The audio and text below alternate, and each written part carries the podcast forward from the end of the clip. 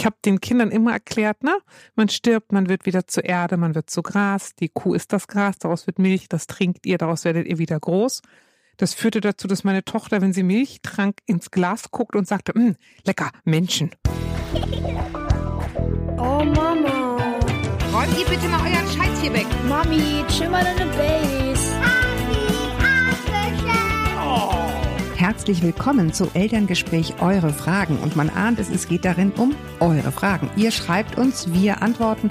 Mein Name ist Julia Schmidt-Jorzig. Ich bin selbst Mutter dreier Kinder. Außerdem dabei und heute mit Elke Schicke, Diplom-Psychologin, Familiencoach und kann alles, macht alles, beantwortet alle Fragen und ist deswegen immer hier bei mir. Das ist total schön. Äh, ja, und ich selbst. Und wir haben eure Mails bekommen, für die ich mich sehr bedanke. Wie gesagt, dieses Mal das Thema Tod, also sprich, wie gehe ich mit Kindern eigentlich mit diesem Thema um? Wie führe ich sie da heran? Wird ja Großeltern betreffen, vielleicht auch manchmal im Freundeskreis ein Thema oder wenn in der Klasse ein Kind krank wird, wie auch immer. Und eben Kinderängste.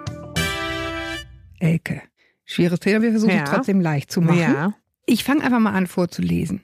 Liebe Julia und liebe Elke füge ich jetzt mal hinzu. Bei uns zu Hause ist zurzeit das Thema Angst riesig. Meine Tochter will nicht ohne Hörspiel einschlafen, weil sie sonst Angst hat. Aber mit Hörspiel schläft sie immer super spät erst ein, weil sie so gerne zuhört. Geht auch alles nicht mehr. Vielleicht wäre eine spannende Frage, wie man damit umgehen soll als Eltern. Wie kann man es dem Kind erleichtern und die Angst eindämmen? Wann soll ich sagen, ich gehe jetzt mit dir zur Toilette und wann darf man auch mal sagen, mach das jetzt mal alleine, du brauchst keine Angst zu haben. Sechs Jahre alte Tochter. Also, wir mögen Angst nicht besonders gerne, ne? Und trotzdem ist Angst ein total gutes, super tolles Gefühl. Muss man mal sagen. Ohne Angst wären wir tot. Oder, oder sage ich auch immer, nur die Idioten haben keine Angst. Also, ne? Nur ein Idiot springt aus einem 10 Meter Stockwerk runter. Und sagt, wird schon. Genau. Und, und die Mutigen, ja, kennen ihre Angst und überwinden sich und tun es trotzdem. Das ist dann Mut. Aber dafür muss ich ja meine Angst kennen und einen Umgang mit der Angst entwickeln. Insofern äh, würde ich immer gar nicht so dazu raten, Angst wegzumachen. Wegzudrücken, ja genau. Ne? So, Und das auch- darf nicht. Genau, nicht wegzumachen, sondern mir die Zeit nehmen und die Angst mal genauer zu betrachten. Worum geht's denn eigentlich? Also wovor genau hast du eigentlich Angst und was daran genau eigentlich? Kinder haben, wenn sie bei ihren Eltern an der Hand sind, eher selten Angst. Also wenn man das Kind auf den Schoß nimmt und sagt, komm, dann lass uns doch mal überlegen, was ist es denn genau? Dann lässt sich das eigentlich ganz gut beschreiben. Kneten, malen, besingen. Ne? Man kann da alles Mögliche mitmachen und erstmal rausfinden, was ist es eigentlich? Und eine Bereitschaft dazu zu haben, dass Angst auch komplett irrational ist. Ja, wenn du jetzt ganz konkret sagst, wie in diesem Falle, ne? du bringst das Kind ins Bett, es ist jetzt irgendwie auf diese Mail bezogen Abend, der Tag, du hast wahrscheinlich auch noch vorgelesen, wenn es gut gelaufen ist und du Zeit gehabt hast. So, und dann kommt aber der Moment, wo du sozusagen allein im Zimmer zurückbleiben musst Mhm. als Kind. Genau. Und das musst du dann erstmal handeln lernen. Also dann hast du bei anderen Kindern dann sind es die Monster unterm Bett. Mhm. Wie nehme ich dem Kind die Angst ganz konkret in dieser Situation allein im Kinderzimmer? Das weiß ja nur dein Kind. Also das ist nämlich eine gute Frage, wovor habe ich Angst? Und das müsste ich ja erstmal rausfinden, was ist es denn eigentlich? Ich habe Angst, dass ihr weggeht. Mhm. Ich habe Angst, dass was unterm Bett ist. Aha, was denn? Wohin sollen wir denn gehen? Und, und glaubst du, wir kommen dann gar nicht wieder? Oder was genau ist es denn dann? Und dann müsste man gucken, wenn du davor Angst hast, was kannst du tun und was können wir verabreden, damit das handhabbar wird? Ein Glöckchen, äh, keine Ahnung, zugeschlossene Tür, eine Taschenlampe, die anbleibt und unterm Bett liegt. Oder Nachtlicht. Viele sind bei vielen ist ja auch Dunkelheit. Ne? Genau. Ist ja auch eine ganz natürliche Angst. Also ich sag mal, mein Sohn ist also bestimmt ein halbes Jahr lang mit dem Küchenmesser ins Bett gegangen. Gott. Ja, wir haben das in ein Küchentuch eingeschlagen. Aber das war eben, das fand er dann gut. Das Er Gefühl, hat das Gefühl, er kann sich wehren gegen die, gegen die Schatten der Nacht. So. Richtig. Dann haben wir eine Zeit lang, hat er eine Alarmanlage an seiner Tür gebaut, hat er sich jeden Abend die Tür zugemacht von seinem Zimmer und dann da Münzen gegengelegt. Und dann, wenn die Tür aufgeht, hätte er die Münzen klimpern hören. Und dann habe ich ihn auch gelassen, wenn dir das hilft, du aktiv wirst und die Sachen für dich tust, das brauche ich, um mit meiner Angst zurechtzukommen, dann ist doch super. Dann setzt du dich da jeden Abend hin und fummelst dir da deine 1-Euro-Stücke an die An, an die Zimmertür. Tür. Okay, aber ich meine, im sechsjährigen Kind, gut, da kann man schon viel sprechen, das muss man ja, Ja. mal sagen. Ne? Da, da geht schon was. Also einfach dein, dein Rat wäre, richtig ins Gespräch kommen, diese Angst auch zu konkretisieren. Also und zu verstehen, genau. Mhm. Und auch sich klar zu machen, es ist bei uns ja auch so. Wir haben ja immer Angst vor Sachen, die hochgradig unwahrscheinlich sind. Und wenn wir dann so ins Leere laufen, weil jemand sagt, ach was, das musst du nicht haben, genau. dann hilft das gar nichts. Das Es ist hilft- dieses Wegdrücken, was wir am Eingang schon Richtig. hatten. Ne? Es hilft viel mehr zu sagen, echt, davor hast du Angst, sag doch mal genau, was ist es denn? Denn im Gehirn hast du ja praktisch, und das hat man auch bei Erwachsenen noch so eine Sperre. Und dann geht die Tür auf. Und dann, was ist denn dann? Dann ginge die Tür auf und dann, ja, dann käme da rein. Genau, dann käme da rein. Und was wäre denn dann? Dann könnte Also ich wirklich bis zum Schluss diese Vision gehen, Genau, meinst du? sag Mhm. richtig. Und wo ist es? Ja, aber dann, dann könnte ich nicht schreien. Ach so. Gar nicht, dass jemand reinkommt. Du kannst dich dann nicht wehren. Ja, genau. Also brauchen wir was, womit du laut sein kannst, wenn du nicht schreien kannst. Ja, genau. Eine Tute. Ein Horn. Also was, was braucht Die es? Mutter wird sich bedanken. Nein, aber ich verstehe, was du meinst. Genau. Ne? Also wo, was, was ist die eigentliche Angst hinter dem Bild? Richtig. Ich kann mich nicht äußern, ich kann mich nicht wehren. Das muss jetzt nicht unbedingt eine aus dem Tag geerbte Angst sein. Sie hat Genau. wirklich mit der Situation zu tun. Und dann ist die Frage, was genau ist es und was kann ich dir eventuell, und wenn es das Küchenmesser ist, weiß ich jetzt nicht genau, aber ne, Na dann, ja, also, also- das Werkzeug in die Hand geben, was dir Genau. das Gefühl von Sicherheit vermittelt. Du, es gibt auch kleine Mädchen, die gehen mit dem Baseballschläger ins Bett und finden das super. Weil es denen das Gefühl gibt, ich habe mich im Griff, ich habe was an der Hand, womit ich mich wehren kann. Nun ist gut. Und wenn es denn hilft, mach doch. Also die, ich würde es jetzt nicht mit dem Maschinengewehr ins Bett stecken. Finde Ne? irgendwo ist auch mal gut. Und bei den kleineren Kindern, die haben ja oft so komische Ängste. Ich habe Angst vor Schafen. Und dann sagen, was machen denn die Schafe? Die machen immer mäh, mäh. Ja, das ist ja fürchterlich. Na, das stimmt. Man geht, man geht auf dem Deich spazieren und auf einmal kommt da so ein Schaf lang geschossen. Wahrscheinlich ein Ja. traumatisches Erlebnis bei einem Richtig, gleich und, aber auch da, auch bei den Kleinen, ne, die so irrationale Ängste haben, dann zu sagen, ja, die, Hinzu kommt ja noch was, die stehen ja für irgendwas, diese also so absurd, diese Bilder, dass man jetzt, wie ich gleich einen bl- einen blöden Spruch macht, ist natürlich jetzt nicht sehr zielführend. Aber ne, zu gucken, was steht hinter diesem komischen, bedrohlichen Mhm. Bild für, für eine Angst und darüber einfach irgendwie ins Gespräch zu kommen. Ich fand jetzt hier nochmal ganz interessant das Thema Hörspiel hören. Das ist Mhm. bei uns auch ein großes Thema. Ich habe, muss ich gestehen, jetzt beim dritten Kind ein bisschen reisen lassen mit Vorlesen. Ich habe das eigentlich ziemlich gut gemacht bei den ersten beiden, aber irgendwie jetzt nicht mehr so, wenn ich ganz ehrlich bin. Und da ist so ein bisschen das Gleiche. Wenn die Hörspiele zu gut sind, dann bleibst du halt bis halb zehn wach und kommst dann nochmal runter, wenn Mami zu unten schon die Augen zufallen und du eigentlich nur noch schielend ins Bett willst und sagst, ich kann nicht einschlafen. Das ist einfach, weil das Hörspiel zu Ende ist dann. Und sie leider bis dahin gehört haben. Ich finde, ein ganz guter Trick ist einfach immer das Gleiche. ja, absolut. Ich, ich oute mich mal. Dasselbe. Es muss heißen dasselbe. ich oute mich mal und sage, ich höre immer noch total gerne drei Fragezeichen zum Einschlafen. Und es hat Für Sechsjährige jetzt vielleicht dann eher ja, drei also ich sag mal, Fragezeichen aber ich bin jetzt ja über sechs, ne? Mit dem Effekt, dass wenn die Titelmusik zu Ende ist und ich du einen, eigentlich von, schon weg bist. ich einen von den drei sprechen höre, ich denke, ah, meine Freunde sind da, ich kann jetzt schlafen. Okay, aber es ist das Bekannte. Es ist im Grunde genau, Genau, das. Ne? es Du, du hast gar nicht mehr dasselbe. den Fall, sondern du weißt, es ist sozusagen was Erwartbares. Da könnte ja vielleicht auch nochmal ein Schlüssel drin liegen, zu sagen, dass eben auch Rituale helfen können, solche Ängste in den Griff zu kriegen oder in Schach zu halten. Na, ich würd diese jetzt- Kummerfresserchen zum Beispiel. Ja, also ich würde jetzt sowieso abends auch nichts Neues einlegen an Hörspielen. Auch keine neue Musik. Natürlich bleibe ich dann wach. Also na klar will ich wissen, was los ist. Da gebe ich dir total recht. Sollte etwas Bekanntes und von mir aus auch immer dasselbe sein. Das ist mein Einschlafmärchen. Ne? Und das ist jetzt mal eine gute Frage, wenn die dann nämlich nachts so aufgerallert ist, weil sie was Neues gehört hat, könnte ich auch nicht einschlafen. Aber auch eine Frage an die Tochter. Hilft das denn? Also was, was glaubst du denn hilft dir? Dann sagen ja, du sollst die ganze Zeit bei mir sitzen. Genau, wenn das die Antwort ist, das, ist dann, dann ist das doch eine legitime Antwort. Deswegen kann ich sie doch trotzdem fragen, sagen, das kann ich verstehen. Das möchte ich aber gar nicht. Also wenn du willst, dass ich hier bleibe, wie kann, kannst du denn sicherstellen, dass ich in der Nähe bin? Also man kann so bescheuerte Sachen machen wie ein Wollfaden. Sagen, ich mach, du kriegst hier einen Wollfaden in die Hand, den hältst du fest. Na? Und der geht einmal durch die ganze Wohnung.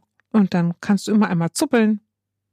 das ist eine gute Idee. Zum. Beispiel. Ne? Aber es geht ja um das Bedürfnis dahinter. Ich will wissen, wo du bist. Ich will nicht alleine Ich will sein. dich erreichen können im wahrsten Sinne Richtig. des Wortes. Wir haben bei uns immer die Schals. Meine Kinder gehen mit Ja. meinen Schals ins Bett, die nach mir riechen. Die müssen aber frisch parfümiert sein.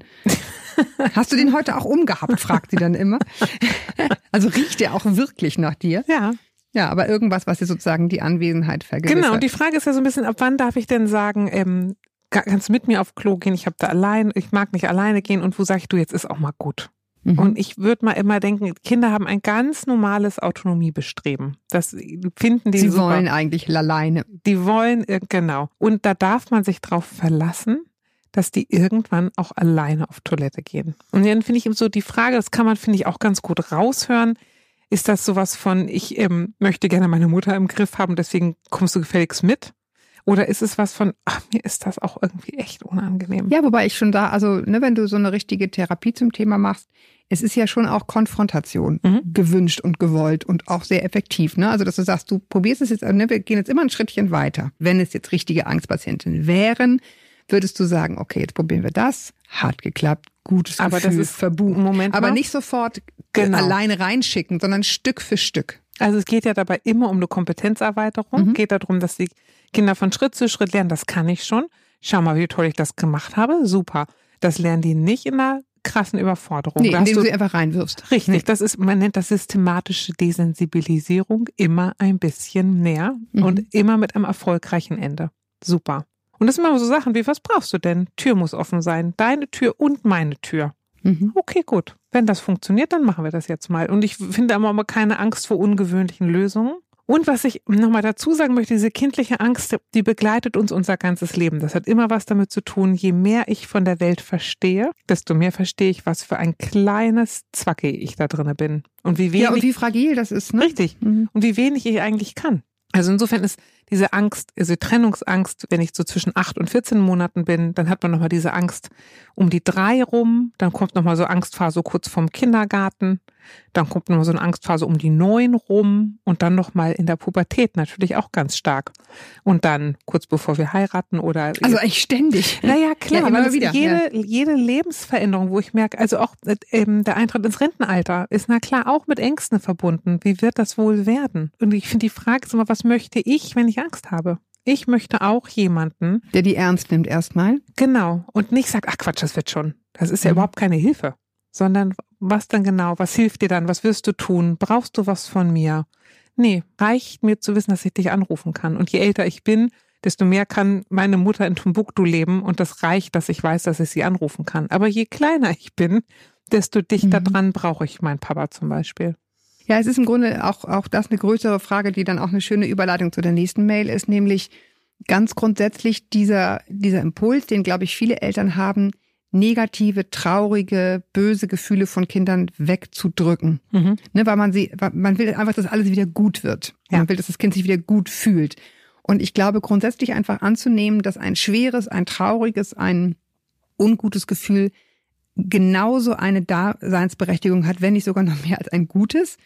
Das ist erstmal die Voraussetzung, um überhaupt so eine Angst oder so ein Thema ernst zu nehmen, mit dem ein Kind zu dir kommt. Na, ich würde umgekehrt sagen, wirklich gut gehen kann es mir eigentlich nur, wenn ich echt ein Profi mit meinen schlechten Gefühlen bin.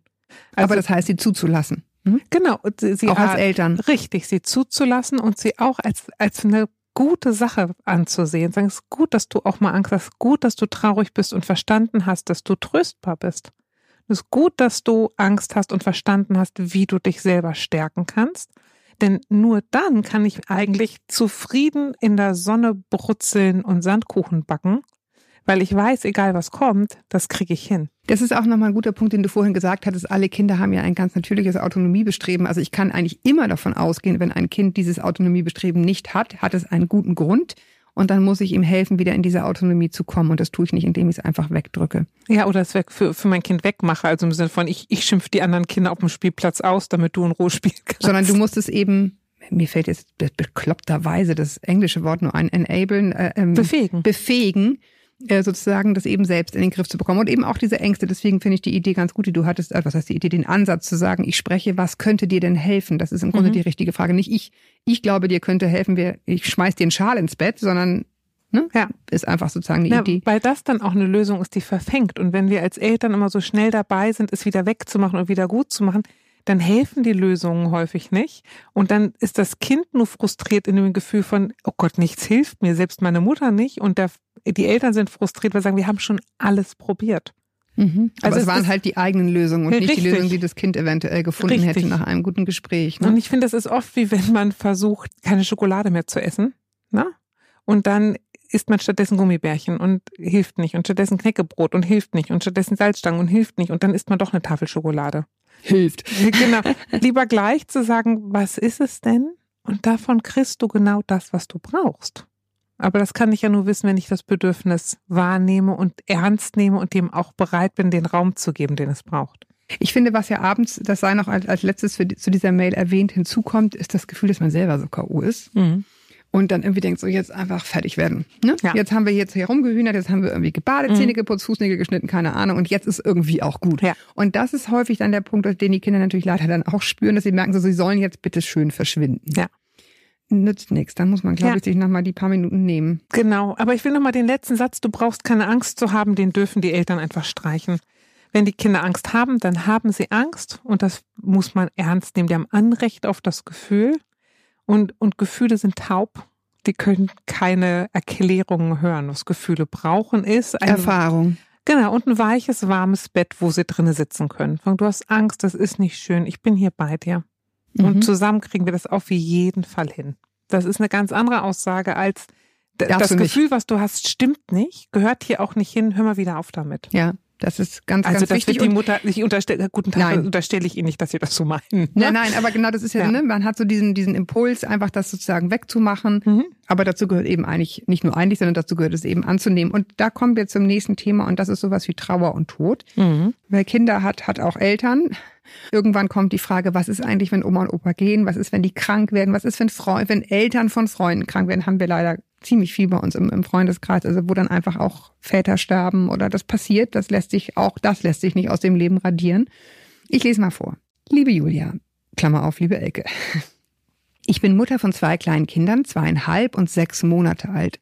Ich bin nicht sehr früh Mutter geworden, sondern erst mit 40. Vorher hatte ich leider einfach nicht den entsprechenden Partner. Meine Eltern sind nun schon relativ alt. Mein Vater 81, meine Mutter 75. Sie sind noch aktiv und relativ gesund. Trotzdem beschäftigt mich das Thema, dass meine Kinder eventuell schon in jungen Alter ihre Großeltern verlieren werden. Ich weiß, dass mich selbst der Verlust meiner Eltern bzw. eines Elternteils sehr treffen wird. Aber ich natürlich auch für meine Kinder da sein möchte und ihnen diesen Abschied und Verlust auf kindgerechte Weise erleichtern möchte und sie gut darin begleiten. Vielleicht könnt ihr mal eine Folge machen, die sich mit den Fragen beschäftigt. Wie antworte ich auf Kinderfragen zum Thema Tod? Kann man Abschied nehmen üben? Welches Verhalten ist bei Kindern als Reaktion wahrscheinlich und erwartbar? Und sollten Kinder im Prozess des Sterbens bei Sterbenden dabei sein oder macht ihnen das Angst und belastet sie auf Dauer? Womit kann man ihnen helfen, ein Ventil für die Trauer zu finden? Ganz liebe Grüße und vielen Dank für den tollen Podcast. Gerne. Und jetzt zur Frage. Da ist ganz viel drin. Da ist total viel drin und, und da bleib ich mal bei der grundsätzlichen Aussage, nichts ist so unterschiedlich wie Menschen. Also es gibt, und das erstaunt Eltern ganz oft und macht die auch betroffen, der Großteil der Kinder reagiert relativ gelassen auf sowas. Die sind noch in einem ganz anderen Entwicklungsstadium als wir Erwachsene. Die haben noch gar nicht den Weitblick, was das bedeutet.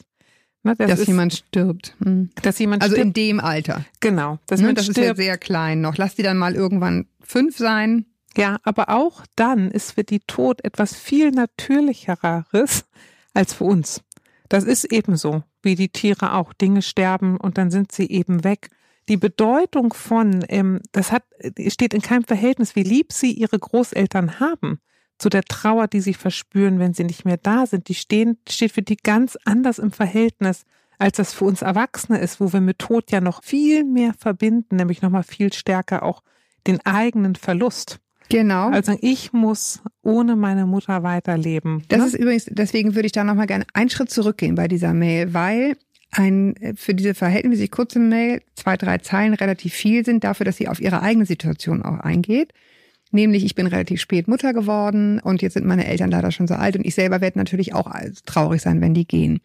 Und das ist auch in Ordnung so. Ich glaube, ich, ich lese hier so ein bisschen raus eben auch den eigenen Kummer, Mhm. dass so viel Lebenszeit schon vergangen ist. Und das ist ja das, was Eltern, deren Eltern sterben, dann auch so wahnsinnig kummervoll macht. Dieser Schlag, der dich trifft, jetzt stehst du in der ersten Reihe. Mhm. Die nächste, der nächste, der dran bist, bist jedenfalls, wenn es gut läuft, du. Ja. Also gut läuft im Sinne von, wenn Ja, es ja. der Reihenfolge nachläuft. Ne?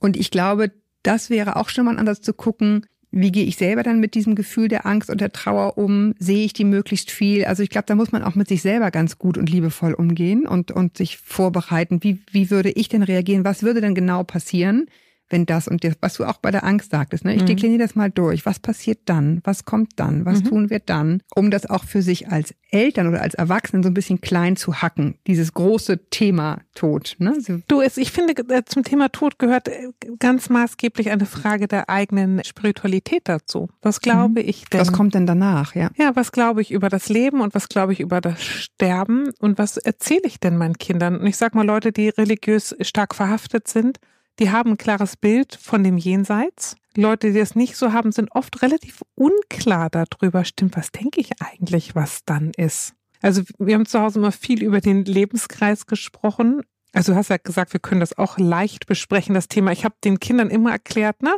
Man stirbt, man wird wieder zur Erde, man wird zu Gras, die Kuh ist das Gras, daraus wird Milch, das trinkt ihr, daraus werdet ihr wieder groß.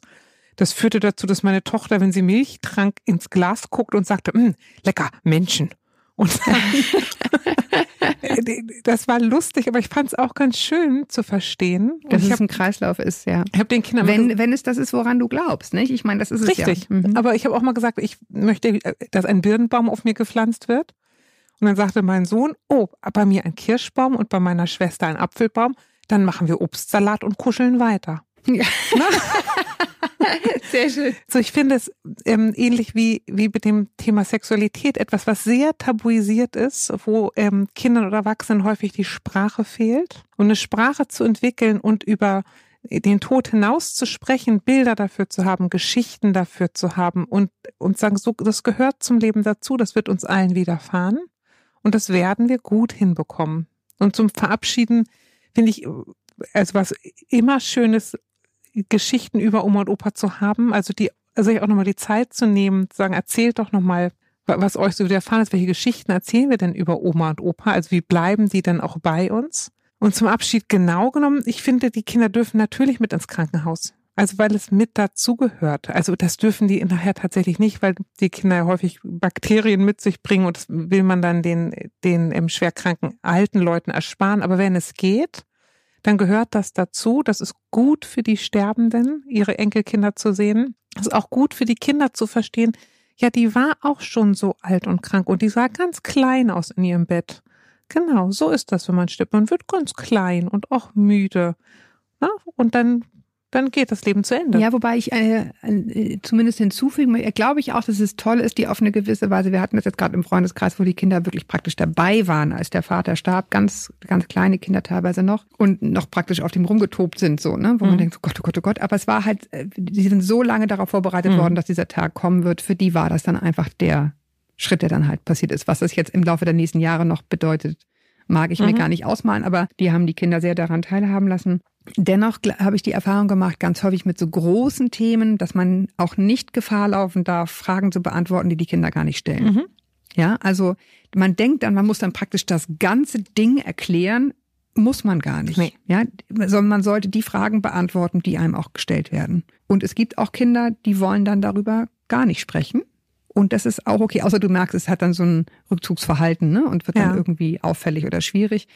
Aber ich glaube, das wäre auch nochmal eine wichtige Anmerkung zu sagen, doch, man kann die schon überfordern, wenn man sie mit Antworten belastet, die sie, deren ge- Fragen sie gar genau. nicht gestellt haben. Aber grundsätzlich kann man sagen, Kinder kommen, wenn die was haben und die finden es noch natürlicher, als wir es finden, wenn wir erwachsen sind.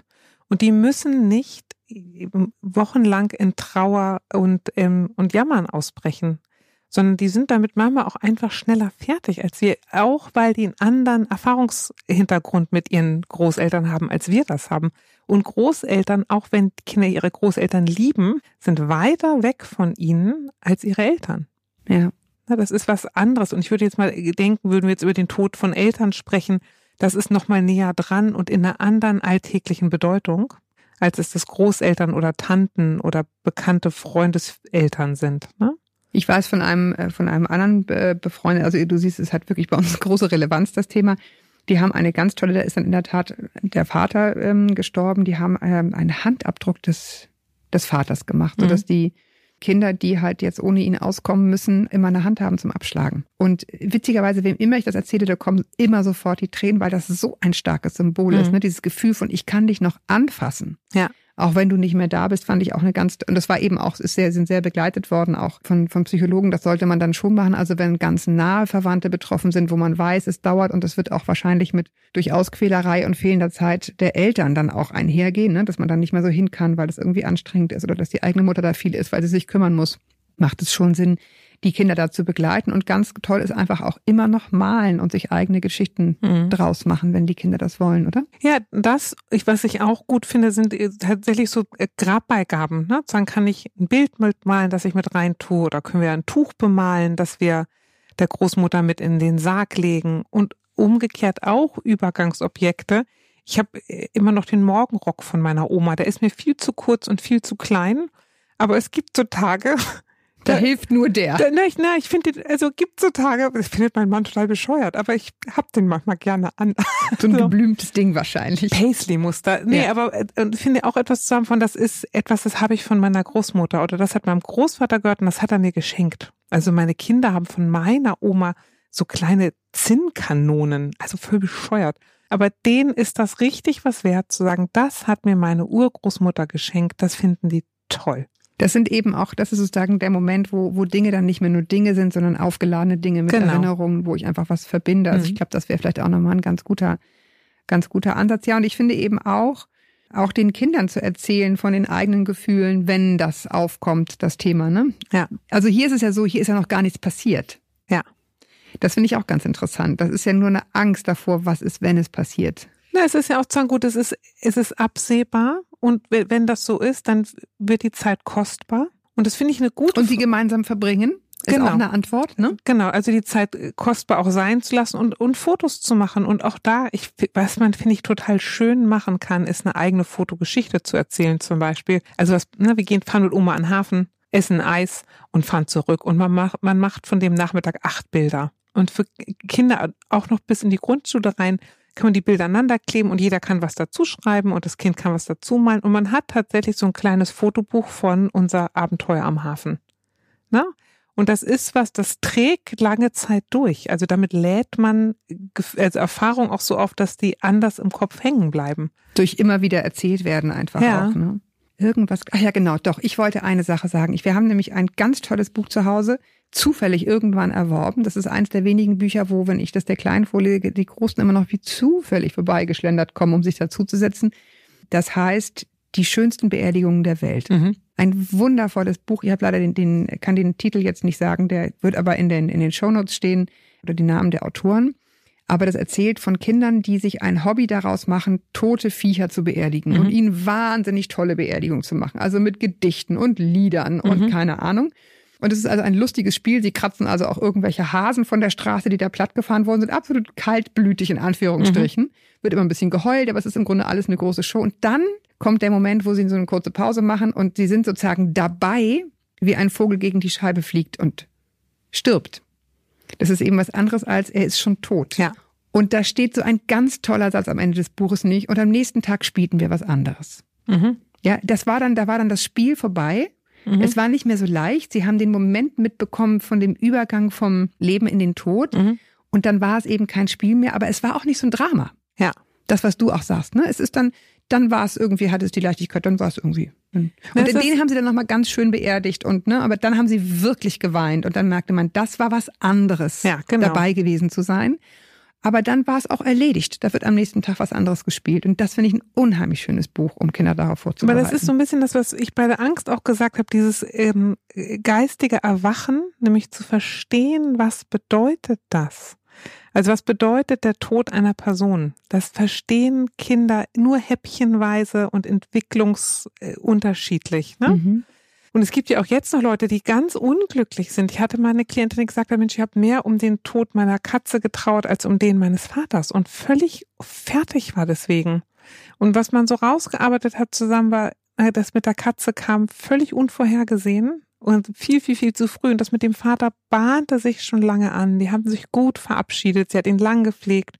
Und der Tod war dann ein natürlicher Endpunkt für, jetzt ist zu Ende und nun ist auch in Ordnung. Und dann war ich noch ein bisschen traurig und dann durfte es auch weitergehen. Und Leute haben ganz oft Schamgefühle, dass sie nicht genug trauern oder sind, haben immer Angst, oh Gott, die Kinder vergraben die Trauer und irgendwann beißt sie von hinten zu. Also sagen wir so, der Geist macht immer nur, was er jeweils kann. Und selbst wenn das so sein sollte, dann kommt es halt dann irgendwann. Ne? Dann kommt es eben später und dann kann man es auch später immer noch gut nachbearbeiten. Aber sag mir doch jetzt mal noch mal ganz konkret, hat jetzt mit dieser Mail nichts zu tun, mhm. aber jetzt in unserem Falle, wenn du wirklich in deinem Freundeskreis mehrere Fälle hast, wo es wirklich mhm. einfach nicht gut ausgegangen ist. Ja.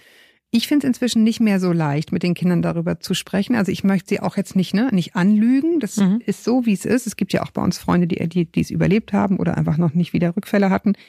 Aber wie, wie nehme ich denen dann diese ungewisse Angst? So, das kann mich jederzeit treffen. Das kann uns jederzeit treffen. Das ist Aber ja haben Fakt. deine Kinder die ungewisse Angst oder du? Doch, ich glaube schon inzwischen. Also wir haben ja doch, wie gesagt, einige Fälle, wo es mhm. jetzt wirklich um Leben und Tod ging und auch nicht immer gut ausgegangen ist. Und so langsam haben sie das Gefühl, Wahnsinn, die Einschläge sind aber ganz schön häufig. Mhm. Die haben, glaube ich, schon eine unbestimmte Angst, dass das uns oder sie treffen könnte. Ja. Also ich würde mit der unbestimmten Angst immer umgehen und mir die Kinder ranholen und sagen, wie ist denn das? Wo, woran denkst du denn? Und das Leben. Oder macht das was mit dir überhaupt? Erstmal fragen, ist das so? Beschäftigt dich das noch? Ja. Aber was ist denn die Antwort? Ich meine, es ist ein Fakt, dass es ja, jeden treffen kann. Leben ist ein Abenteuer mit unbestimmtem Ausgang. Das ist und so. ohne Terminkalender leider. Richtig. Und dann, was man aber sagen kann, wir wissen nicht, was kommen wird. Aber was wir, wir können heute genießen. Genau, was wir bis dahin tun, das wissen wir durchaus. Und, und wenn das kommen wird, dann werden wir auch das gut meistern. Das ist ein schönes Schlusswort, Elke. Hm. Ich danke dir fürs hierherkommen. Ja. Bisschen schweres Thema, aber irgendwie sehr wichtig. Also mich, mich berührt es gerade sehr und ich glaube, allen da draußen geht es genauso, die irgendwie Menschen um sich herum haben, ja, wo das Thema einfach irgendwann aufkommt. Das ja. ist leider bei uns allen der Fall. Ich danke euch fürs Zuhören. Ich freue mich, wenn ihr mir weiterhin Fragen, solche Fragen auch gerne mal was Schwereres schreiben mögt an podcast.eltern.de. Ich lese das immer noch selbst. Ich antworte immer noch selbst und trage das dann hier anonym in Elterngespräch eure Fragen, um es dann mit Elke zusammen zu beantworten und manchmal eben auch noch mit dem Gast, lass es Gerrit sein oder Olli Steinbach nochmal von Eltern. Ich danke euch sehr fürs Zuhören, bis wir uns wieder hören. Auch dir, Elke, danke fürs Hierherkommen. Ja, danke dir. Haltet den Kopf über Wasser. Ahoi aus Hamburg. Kommentiert diese Folge auch gern auf unserem Instagram-Account Elternmagazin. Bis dahin, alles Gute.